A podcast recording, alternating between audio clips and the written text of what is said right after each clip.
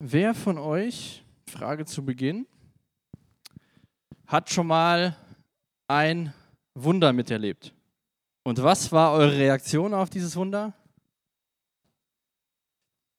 Letzte Woche hat der Daniel aus Johannes Kapitel 11 die Geschichte zusammengefasst von Krankheit, Tod und Auferstehung des Lazarus. Und in diesem ganzen ähm, Text oder in diesem ganzen, dieser ganzen Geschichte sagt Jesus auch was über sich selbst, dass er die Auferstehung und das Leben ist. In Johannes 11, Vers 25 und 26 mittendrin sagt er das, bevor das überhaupt passiert, bevor er Lazarus zum Leben erweckt. Und dann wird Lazarus zum Leben erweckt. Und das war ja ein guter Freund von Jesus. Und heute schauen wir uns an, wie genau diese Reaktion auf das Wunder war, dass Jesus einem Menschen, der tot war, vier Tage lang, also wirklich tot war, zum Leben erweckt hat, was das mit dem Menschen gemacht hat. Hier kam gerade Danke, Lob und Anbetung, als man Wunder erlebt hat. Und ich denke, das ist ähm, eine natürliche Reaktion, dass wenn irgendwas Übernatürliches passiert, was zugute ist von Menschen, dass man sich freut. Und dieses Wunder ist auch das letzte, was Johannes uns in seiner Biografie über Jesus aufgeschrieben hat, denn Johannes ver verwendet sehr viel Zeit in seinem Evangelium für die letzte Phase von dem Leben von Jesus hier auf der Erde. Nach diesem Wunder zieht sich Jesus zurück und verbringt Zeit mit seinen Freunden und verbringt auch Zeit mit seinen Jüngern. Dann kommen so bekannte Abschlussreden von Jesus in Johannes 14, 15 und 16.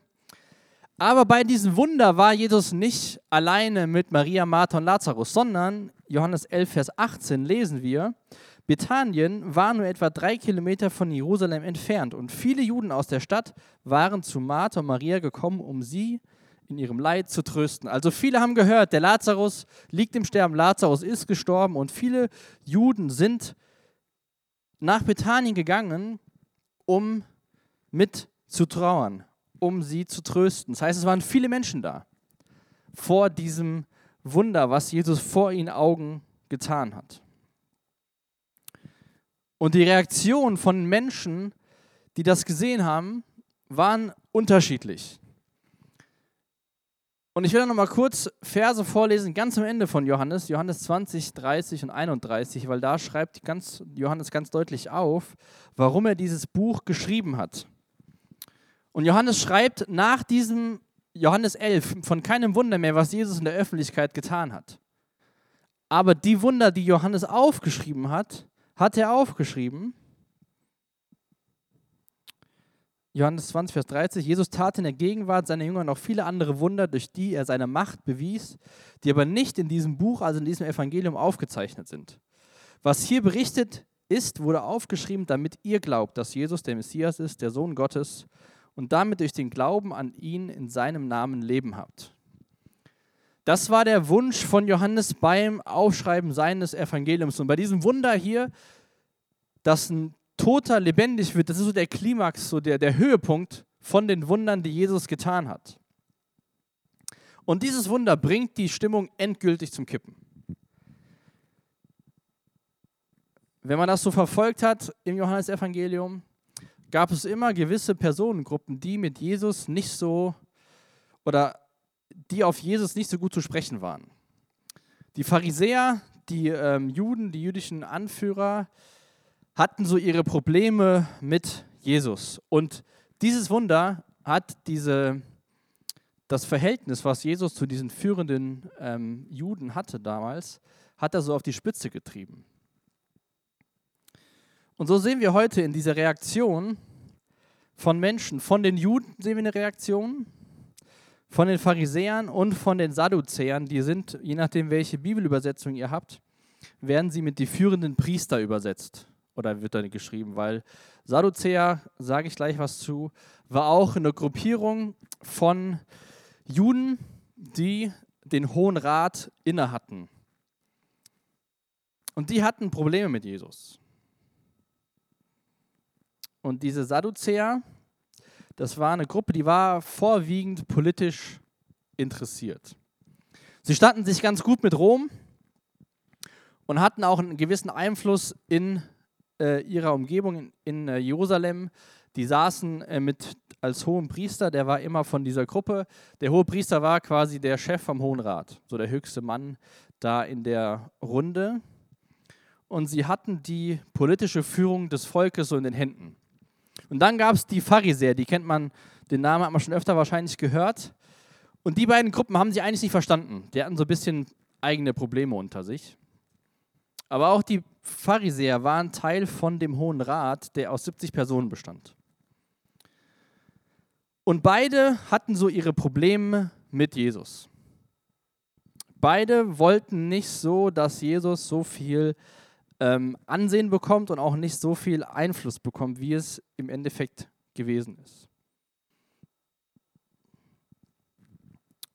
Wie gesagt, beide konnten sich nicht gut leiden, aber sie, wie wir das heute sehen werden, haben sich versammelt mit dem Ziel, Jesus zu beseitigen. Und die zwölf Verse, die wir uns heute anschauen, ab Vers 45, der erste Vers, der ist sehr vielversprechend und macht gute, gute Laune. Viele von den Juden, die zu Maria gekommen waren, um sie zu trösten, glaubten an Jesus, als sie das Wunder sahen, das er an Lazarus tat. Johannes 11, Vers 45. Und das war ja der Grund, warum Johannes dieses Evangelium aufgeschrieben hat, damit Menschen Jesus kennenlernen, damit sie glauben an Jesus, den Jesus Gottes Sohn. Johannes Wunsch bei dem Aufschreiben von seiner Biografie über Jesus war nicht, dass wir denken, boah, Jesus war echt ein, echt ein guter Mann. Der hat Mitleid gehabt, der hat mit seinen Freunden geweint, denen was Schlimmes widerfahren ist. Der hat gute Werte gehabt, der hatte gute Freundschaften, da hat er noch so beste Buddies gehabt, die mit dem alles durchgemacht haben. Das sehen wir alles, wie Jesus lebt, aber das Ziel von Johannes ist, dass Menschen erkennen, dass Jesus Gottes Sohn ist. Und die ganzen Menschen, die in Bethanien waren, um zu trauern, haben nicht damit gerechnet, dass Lazarus zum Leben erweckt wird. Zumindest gehe ich mal davon aus, wir lesen das nicht, aber die sind ja gekommen, um zu trauern. Und aus Trauer wurde Freude. Und jetzt weiß ich nicht, wie du so denkst, ich meine, die Menschen, stell dir mal, also ich weiß nicht, ob du dir das vorstellen kannst, aber diese Menschen haben live miterlebt, wie ein Toter lebendig geworden ist durch Jesus Christus. Und weil sie das gesehen haben, sind sie zum Glauben gekommen. Dann sagst du, die hatten es ja einfach, weil die haben das ja mit eigenen Augen gesehen, was da passiert ist. Jesus, auch am, am Ende vom Johannesevangelium, als er auferstanden ist, gab es einen Jünger, der konnte nicht glauben, dass Jesus wirklich auferstanden ist. Der war Thomas. Und zu Thomas sagt Jesus in Johannes 20, Vers 29, jetzt, wo du mich gesehen hast, glaubst du. Also man könnte ja auch sagen, jetzt, wo die Juden gesehen haben, dass Jesus einen Toten auferweckt hat, wieder zum Leben, da glauben die. Könntest du ja sagen über die Juden aus dem Text. Die hatten es sehr einfach. Jesus sagt zu Thomas, jetzt, wo du mich gesehen hast, glaubst du. Glücklich zu nennen sind die, die nicht sehen und trotzdem glauben. Also gibt es auch die Möglichkeit, gemäß dem, was Jesus sagt und was wir auch in der Bibel lesen, zu glauben, ohne so ein Wunder gesehen zu haben. Glücklich zu nennen sind die, die nicht sehen und trotzdem glauben. Dieses Evangelium ist aufgeschrieben worden, damit nicht nur die Juden, die damals gelebt haben, glauben, sondern dass alle Menschen verstehen, wer Jesus ist und ihn besser kennenlernen. Und ich glaube, das ist so eine Antwort, die haben wir eben kurz gehört, auch was Leute hier unter uns erlebt haben, die schon mal ein Wunder miterlebt haben. Danke, Glaube, Anbetung. Und jetzt kommt eine Reaktion in Vers 47, in Vers 46. Da fragt man sich nur, wieso? Einige aber, also von den Juden, die in dem Dorf waren, gingen zu den Pharisäern und berichteten ihnen, was Jesus getan hatte. Die führenden Priester, das sind die Sadduzäer, von denen ich eben gesprochen habe, und die Pharisäer beriefen darauf eine Sitzung des Hohen Rates ein. Also diese 70 Mann sind zusammengekommen, um sich zu besprechen. Was sollen wir machen? Eigentlich ist es ja schon, also wenn ihr euch mit dem Geschehen in Deutschland beschäftigt, überlegt mal, 70 Menschen, die quasi ein politisches Amt haben, sollen eine Meinung finden. Es ist ja fast unmöglich. Und was passiert hier im Laufe des Textes? Vers 47. Was sollen wir machen, sagten sie. Dieser Mann tut viele aufsehenerregende Dinge. Wenn wir ihn so weitermachen lassen, glauben am Ende alle an ihn. Klammer auf, das war das ja auch das Ziel von Johannes. Dann werden die Römer kommen und wieder unseren Tempel und noch von unserer Nation etwas übrig lassen. Die haben Angst, dass Jesus ihr Leben verändert. Diese Männer hatten ein bevorzugtes Leben. Sie durften über die Geschehnisse entscheiden, über das Volk. Sie waren die Anführer von dem, von dem Volk. Sie hatten Privilegien. Sie haben Gesetze aufgestellt, die mussten alle befolgen. Sie hatten, die Sadduzäer zumindest, hatten auch ein gutes Verhältnis nach Rom. Sie hatten Angst, dass sich daran was ändert. Und diese Juden, die das gesehen haben und denen das berichten, was da passiert ist, hatten sich ja auch irgendwas dabei gedacht, zu den Pharisäern und zu den, oder zu dem Hohen Rat, sage ich einfach mal, zu gehen und zu berichten, dass Jesus jetzt auch noch, neben den anderen Wundern, die er getan hat, einen Menschen zum Leben erweckt hat, der tot war. Und dieser Hohe Rat war jetzt nicht auf der Suche nach Wahrheit, sondern sie war auf der, waren auf der Suche nach Möglichkeiten, ihre eigenen egoistischen Ziele zu schützen. Und jetzt kannst du vielleicht denken, so als junger Mensch, ja gut, das waren die damals, die hatten politische Interessen, trifft auf mich nicht zu. Ich brauche keine Angst haben, dass mir irgendjemand meine Machtposition nimmt, weil ich habe ja keine. So ein bisschen vielleicht bei den Eltern, je nachdem, wie die Stimmung ist. Aber im Endeffekt hatten sie Angst, dass etwas passiert, was nicht mehr in ihrer Kontrolle ist. Die Angst war da, dass wenn Jesus immer mehr Menschen zu sich zieht, auf einmal die Römer das hören und denken, da gibt es eine Aufruhr, schicken Soldaten dahin und machen alles platt. Das war ihre Angst. Dass Jesus zu sehr Aufsehen erregt, dass Menschen ihm nachfolgen und die aus Rom nur hören, da ist irgendjemand, da gibt es einen Aufstand. Und die Pharisäer hatten die Angst, dass sie nicht mehr die Kontrolle haben mit ihren Gesetzen über dem Volk, sondern dass sie die Kontrolle verlieren, weil die Menschen Jesus nachfolgen. Und das Spannende ist, weil sie sich diese Gedanken machen, bestätigen sie eigentlich, dass die Zeichen, die Jesus getan hat, ihn bestätigen als Gottes Sohn und als Messias und Retter der Welt. Aber wie gesagt, sie widersetzten sich Jesus und wollten nicht, dass er mehr Einfluss gewinnt, dass mehr Menschen zum Glauben kommen. Das sagen die Menschen, die geistlich gesehen für das Volk verantwortlich waren. Sie wollten nicht, dass mehr Menschen an Jesus glauben. Und so haben sie die Dinge über Jesus erkannt, dass er Gottes Sohn ist, aber sie haben Jesus nicht kennengelernt. Da hat, war bei ihnen wie so eine Wand. Sie hatten Jesus wie so ein, für Jesus, Jesus war für sie wie so ein Feindbild. Jesus war für sie eine Person, die ihr Leben zerstören wird. Ihr ach so angenehmes Leben in ihrer Rolle, die sie hatten, mit ihren Vorzügen. Und jetzt sitzt dieser Hohe Rat zusammen von 70 Männern und fragt, was sollen wir nun tun? Wenn das so weitergeht, dann kommen die Römer und nehmen uns den Tempel, nehmen uns die Nation weg. Und dann gab es da einen in dem Hohen Rat, der Hohe Priester, habe ich eben schon mal erwähnt, der war so der Vorsitzende von dem Hohen Rat. Und der hohe Priester war immer jemand von dieser Sadduzäergruppe, von der Gruppe, die eher so politisch gesinnt war. Und der war immer für eine lange Zeit lang hohe Priester. Und der hohe Priester, der zu dieser Zeit auch dann diesen Posten innehatte, als sie sich trafen, der hieß Kaiaphas, Vers 49. Der hatte nämlich einen ganz guten Vorschlag. Er sagt, begreift ihr denn überhaupt nichts? Habt ihr euch noch nie überlegt, dass es in eurem Interesse ist, wenn ein Mensch für das ganze Volk stirbt und nicht das ganze Volk umkommt? Kaiaphas sagte dies aber nicht aus sich selbst heraus, er redete aus prophetischer Eingebung, weil, es in jenem Jahr, weil er in jenem Jahr hoher Priester war und sagte voraus, dass Jesus für das jüdische Volk sterben werde. Jesus starb allerdings nicht nur für das jüdische Volk, sondern auch um die ganze Welt, um über die ganze Welt verstreuten Kinder Gottes zusammenzuführen und eins zu machen.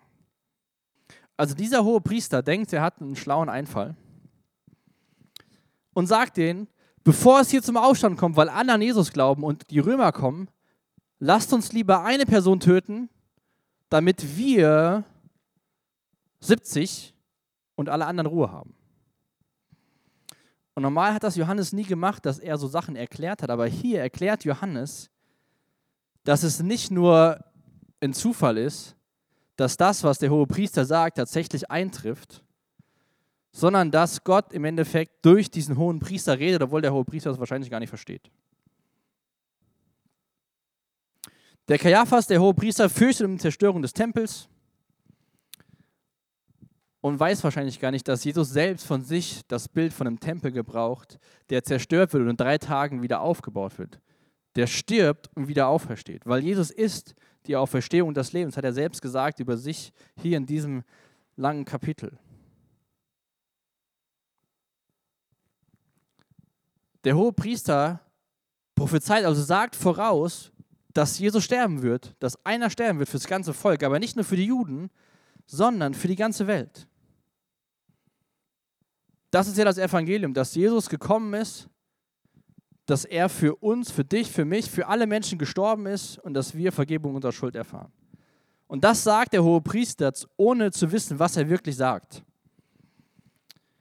Und ich finde Gott immer wieder sehr humorvoll. Und in dem Psalmen, Psalm 2, lese ich uns mal Verse vor, Psalm 2, die Verse 1 bis 4. Jetzt ist hier der Hohe Rat, der versucht zu überlegen, wie können wir Jesus loswerden, weil er will unser Leben zerstören. Und dann gibt es aus diesem Hohen Rat eine Person, die Worte sagt, die er selbst gar nicht versteht. Und dann gibt es durch die ganze Geschichte der Menschen immer wieder Zeiten, wo Menschen sich völlig aufregen. Was ist denn hier los? Alles gerät außer Kontrolle. Wenn wir so weitermachen, dann werden wir die Welt innerhalb von den nächsten 15 Jahren zerstören. Und dann schreibt Gott oder schenkt uns Gott in der Bibel Psalm 2, die Verse 1 bis 4. Weshalb geraten die Nationen in Aufruhr? Warum schmieden die Völker Pläne, die doch zum Scheitern verurteilt sind? Die Könige dieser Welt stehen zum Angriff bereit. Und die Machthaber verbünden sich miteinander zum Kampf. Pharisäer und Sadduzäer gegen Jesus gegen den Herrn und gegen den König, den er gesalbt hat. Befreit uns endlich von ihren Fesseln, sagen sie. Lasst uns die Ketten der Abhängigkeit zerbrechen. Doch der Himmel thront, doch der im Himmel thront lacht, der Herr spottet über sie. Dieser Psalm ist einige viele Zeit vorher aufgeschrieben worden, bevor dieser Hohe Rat so eine schlaue Idee hat, wie sich die Machthaber verbünden, um gegen den Herrn und gegen den König, den er gesalbt hat, Krieg zu führen. Um Jesus zu beseitigen, denken sie, wir sind richtig schlau, wir haben zwar wenig gemeinsam, wir können zwar nicht leiden, aber wenn es um Jesus geht, finden wir eine Lösung, wie wir ihn loswerden. Und dann denken sie, wir sind so, wir haben jetzt den Plan. Und eigentlich sind sie nur wie so ein Spielzeug, das Gott gebraucht, weil es war Gottes Plan von Anfang an, dass sein Sohn kommt, dass Jesus kommt. Und dass er, wie das Kaiaphas gesagt hat, für alle sterben wird. Aber nicht, weil die Menschen im Hohen Rat damals das beschlossen haben, weil das eine gute Idee wäre, sondern weil es Gottes ewiger Ratschluss war für die Rettung von der Menschheit. Also das ist der Ratschlag von dem hohen Priester. Und dann sehen wir, Vers 53 und 54, den Beschluss des Hohen Rates. Einer muss für alle sterben. Vers 53. An jenem Tag fassten die führenden Männer des jüdischen Volkes endgültig den Beschluss, Jesus zu töten. Jetzt waren sie sicher. Sie hatten ja immer wieder sich getroffen und überlegt, was können wir machen. Jesus war schon mal entkommen und mal hatten sie Angst, was zu tun, bevor noch mehr passiert. Aber dieses Wunder hat quasi ihr fast zum Überlaufen gebracht. Für sie war jetzt Ende. Sie mussten aus ihrer Sicht einen Schlussstrich ziehen. Sie fassten den Beschluss, Jesus zu töten. Im Endeffekt haben sie gesagt, sein Leben ist eine Gefahr für unsere Vorrechte. Und ich glaube, da kommen wir auch wieder mit ins Boot. Weil ich glaube, wir alle stehen immer wieder vor der Herausforderung, uns zu fragen, will ich wirklich dem folgen, was Jesus in seinem Wort schreibt? Oder fehlt mir da nicht irgendetwas? Jetzt ist es bei dir nicht die Macht über ein Volk oder Teil von einem politischen Amt zu sein, aber überleg mal, welche Dinge, vor welchen Dingen du Angst hast, die du nicht mehr hättest, wenn du Jesus voll nachfolgst. Für die Menschen damals, für, die, für den Hohen Rat, waren das extreme Vorrechte in ihren Augen, die sie in Gefahr sahen durch Jesus. Aus Angst haben sie sich dazu entschlossen, Jesus zu töten.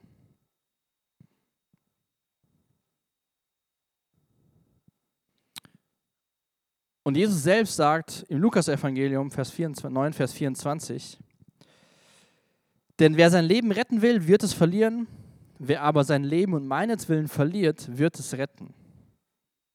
Die Pharisäer und Sadduzäer haben alles versucht, Jesus zu beseitigen. Sie wollten ihr Leben retten, was sie hatten, den Status, den Einfluss, was auch immer. Aber im Endeffekt haben sie nicht verstanden, oder sie haben es verstanden, aber sie haben es nicht erkannt, dass sie selbst Jesus brauchen und haben dadurch ihr Leben verloren. Jesus zeigte sich von da an nicht mehr öffentlich unter den Juden. Er zog sich in die Gegend am Rand der Wüste zurück, in die Stadt Ephraim. Dort blieb er mit seinen Jüngern. Ich habe es zu Beginn gesagt, das ist das letzte öffentliche große Wunder von Jesus. Und diese Einladung aus Lukas 9, der wer sein Leben retten will, wird es verlieren. Wer, es aber, wer aber sein Leben um meinetwillen verliert, der wird es retten. Also komplett umgekehrt, wie die Welt uns das so sagt, was wir so überlesen. Du musst was aus deinem Leben machen. Alle anderen dienen dazu, dein Leben schön zu machen. Wie gesagt, sein Leben war eine ständige Gefahr für diesen Hohen Rat, ihre Vorrechte zu verlieren.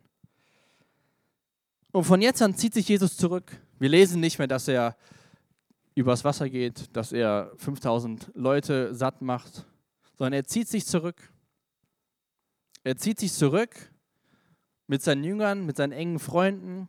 Wir werden die nächsten Wochen uns das anschauen, was er ihnen noch mitgibt, bevor er von dieser, von dieser Erde weggeht. Das sind sehr wichtige und sehr mutmachende Kapitel, die da kommen. Aber er zieht sich nicht zurück, weil er Angst hat.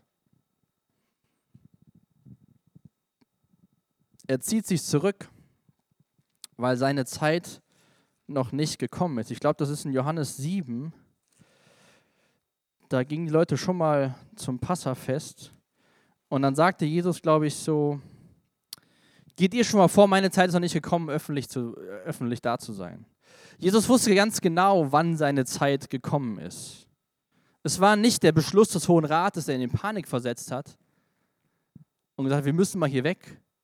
Ich habe Angst, sondern er hat sich zurückgezogen, um noch sehr wichtige Worte seinen Jüngern, seinen Freunden, seinen engsten Vertrauten mitzugeben, die Johannes für uns hier aufgeschrieben hat, bevor Johannes auch nochmal Zeit nimmt für diese letzte Lebenswoche von Jesus.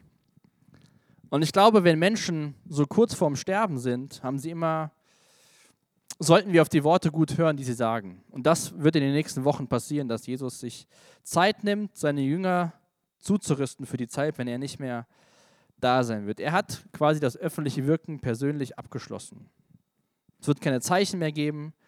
Wir werden nicht mehr den Satz hören aus Vers 45. Und sie glaubten an Jesus, weil sie das Wunder sahen.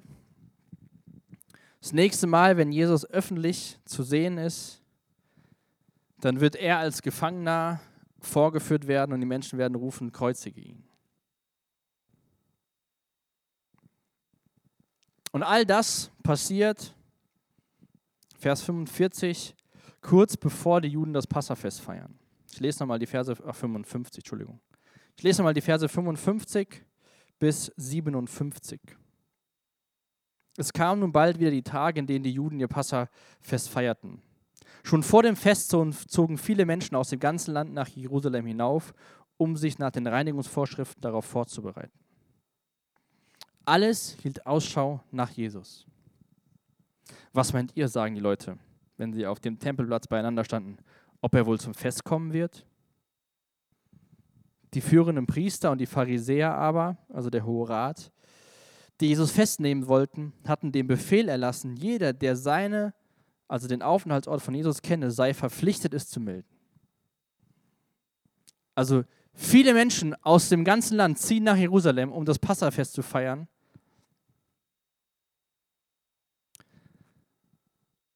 Und sie sagen dem Volk, wenn ihr Jesus seht, gebt, müsst ihr uns Bescheid geben. Und was machen die Menschen, wie die Menschen also sind? Wird er kommen? Wird er nicht kommen? Was denkst denn du? Also, ich weiß nicht, ob ihr das aus diesem Text so ein bisschen mitnehmt, aber so diese, die Stimmung wird hitzig. Es spitzt sich so alles zu. Alle wissen, irgendwas muss jetzt hier passieren. Weil aus dieser Nummer kommt weder der Hohe Rat noch Jesus raus, weil es gab ja den öffentlichen Beschluss, dass er festgenommen werden soll. So dieses ganze Bild, was sich aufbaut in den ersten elf Kapiteln, kommt hier so zu einem Ende. Alles, was es jetzt noch braucht, ist die richtige Gelegenheit, Jesus festzunehmen. Bis jetzt hatten sie es nicht geschafft. Und auch das, all das vor dem Passafest passierte, ist auch in sich schon wieder sehr interessant. An dem Passafest haben die Juden gefeiert, sich daran erinnert, dass Gott sie aus Ägypten befreit hat. Wir haben hier eben gelesen, dass in Vers 55, dass einige schon vorher hinaufzogen nach Jerusalem für die Reinigungsvorschriften. Manche sagten, dauert eine Woche, dass sie sich vorbereiten mussten, an diesem Passafest teilzunehmen. An dem Passafest selbst wurden Lämmer geschlachtet, um daran zu denken, dass Gott das Volk aus Israel befreit hat. Und was hat Johannes der Täufer gesagt über Jesus? Seht, da ist das Lamm Gottes, das die Sünden der Welt wegnimmt. Also, der Kaiaphas hat vorgeschlagen, lasst uns Jesus töten, damit hier Ruhe herrscht. Das Volk bereitet sich vor auf dieses Passafest, um daran zu denken, dass sie befreit worden sind von Gott aus Ägypten, aus der Sklaverei.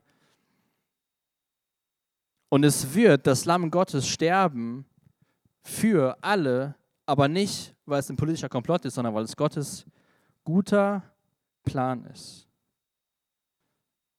Weil da wird das Lamm am Passa geschlachtet werden, um in dieser Sprache von dem Passafest zu bleiben, was wirkliche Freiheit bringt was Tote zu Lebenden macht. Dieser Mensch, der Blinde sehend macht, der neue Hoffnung, neues Leben schenkt. Und das ist eine unglaubliche Spannung, die da an der Stadt ist, weil sie alle darauf warten, was passiert mit Jesus, wird er kommen? Und manche haben es vielleicht verstanden, vielleicht waren auch einige Juden in der Stadt, die das miterlebt haben, dass Jesus den ähm, Lazarus zum Leben erweckt haben. Sie werden den Befehl gehört haben, wer Jesus sieht, soll uns Bescheid sagen. Er muss verhaftet werden. Da gab es die Juden, die glaubten an ihn und die Juden, die haben ihn abgelehnt. Und diese Reaktion, die wir hier sehen, ist die Reaktion, die gab es schon immer über Jesus. Annahme oder Ablehnung. Eins von beiden.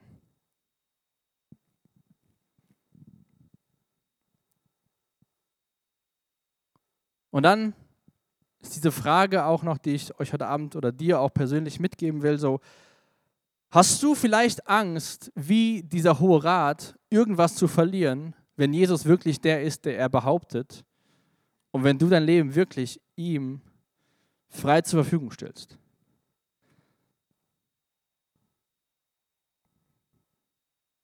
Ist das Leben Jesu eine ständige Gefahr für deine Vorrechte? Mit der Frage will ich uns so in den Abend lassen. Ich habe diese Predigt überschrieben, menschlicher Beschluss oder Plan Gottes. Und ich hoffe, dass rausgekommen ist, dass zwar der Kaiaphas diesem Vorschlag gemacht habe und die 70 Männer sich einig waren. Aber dass, wie der Psalmist im Psalm 2 schreibt, dass sie eigentlich in der Hand Gottes sind und er nur seinen Plan ausführt. Und diese Einladung, wer sein Leben um meinetwillen aufgibt, verliert, der wird sein Leben gewinnen. Die Einladung steht von Jesus heute, morgen und so lange, bis er wiederkommt. Und ich glaube, es ist auch eine Frage, auf welche ist sein Leben eine Gefahr für deine Vorrechte? Die kannst du dir auch stellen, wenn du schon lange mit Jesus unterwegs bist. Weil wir alle gewöhnen uns an neue Vorrechte. Ich weiß jetzt nicht, was ich da alles aufzählen kann, aber wir haben zum Beispiel seit drei Jahren haben wir ein Haus. Würden wir Jesus den Weg frei machen, wenn er sagt, verkauf das Haus und geh irgendwo anders hin, wo du nichts hast? Das ist nur mal ein Beispiel, wo Jesus eine Gefahr für unsere Vorrechte sein kann, für unsere Vorrechte in Anführungszeichen. Jesus, hab Dank, dass du gekommen bist. Danke, dass du diese Wunder in der Öffentlichkeit getan hast, dass Menschen gesehen haben, wer du bist, dass sie angefangen haben, an dich zu glauben. Danke, dass du sehr weise warst und dem Willen deines Vaters gefolgt bist. Herr, und danke, dass du zum Thomas sagst, glücklich zu preisen ist, wer nicht sieht und dennoch glaubt. Und ich bitte dich echt für uns heute Abend, so diese Frage, wo sind, wo bist du eine Gefahr für mein Vorrecht im Leben, dass wir die ehrlich beantworten. Und dass wir lernen, wirklich mit ungeteiltem Herzen dir zu folgen. Dass wir in dir sehen, der du wirklich bist. Dass du ein guter Gott bist, dass du unser Retter bist, dass du Freiheit schenkst und ich bete auch, dass du diese Gedanken, die wir Tag ein, Tag aus hören, lesen, dass es um mich geht, um mich alleine, dass es nicht stimmt. Dass, es die, dass das die Lüge vom Teufel ist, von Beginn an, dass es um, um dich geht, Eva, um dich, dass Gott dir was wegnimmt. Herr, danke, dass du uns nichts wegnehmen willst. Danke, dass du uns alles geben willst und alles im Überfluss. Und ich bete echt, dass wir Augen bekommen, das wirklich zu verstehen in unserem Leben, in unserem Alltag, Familie, Schule, Uni, was es bedeutet, dir zu folgen. Amen.